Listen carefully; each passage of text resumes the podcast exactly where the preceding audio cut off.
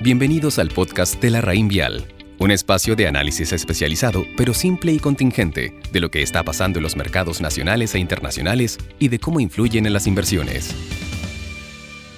Buenos días, hoy 12 de abril les habla Pablo Méndez, gerente de portafolio de inversión de la Rain Bell Estrategia, y en este audio les comentaré respecto a las últimas novedades en los mercados financieros. A pesar de que la semana pasada observamos desempeños mixtos en los mercados, destacando el alza de Estados Unidos de 2,7% y la caída de China de 2,4%, un suceso que vale la pena mencionar es el retroceso que presentaron las tasas internacionales. La tasa de los bonos del tesoro a 10 años, por ejemplo, cayó 6 puntos base y terminó el viernes en 1,66%.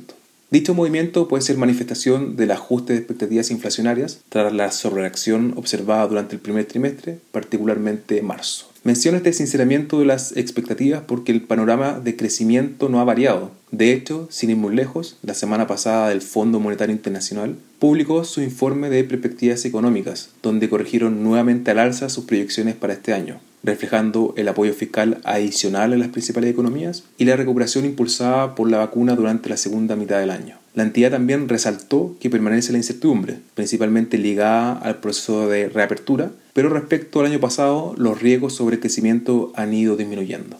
Un aporte interesante del reporte es su visión del panorama inflacionario, Considerando los efectos de base de comparación respecto al 2020 y la recuperación de los commodities, la inflación podría volverse más volátil durante los próximos meses. No obstante, dicha volatilidad debería ser de corta duración. Las predicciones del Fondo Monetario Internacional, que en cierto grado también se han ido manifestando en las expectativas del mercado, muestran un retorno lento de la inflación, ya que las holguras restantes ceden gradualmente. De igual forma, si el alza de los precios sorprende en el corto plazo, la entidad argumenta que los bancos centrales podrían anunciar nuevos estímulos y el objetivo al final del día es para que no se mermen las condiciones financieras. Hay que recordar que estas últimas han sido un pilar fundamental para la, recuperación económica. En definitiva, consideramos que el panorama y los recientes acontecimientos confirman un escenario propicio para toma de riesgo, un crecimiento económico que gana momentum y un panorama de inflación que no supone un riesgo para los portafolios. El mercado ya ha ido incorporando esta idea de un alza transitoria de los precios, lo que al final del día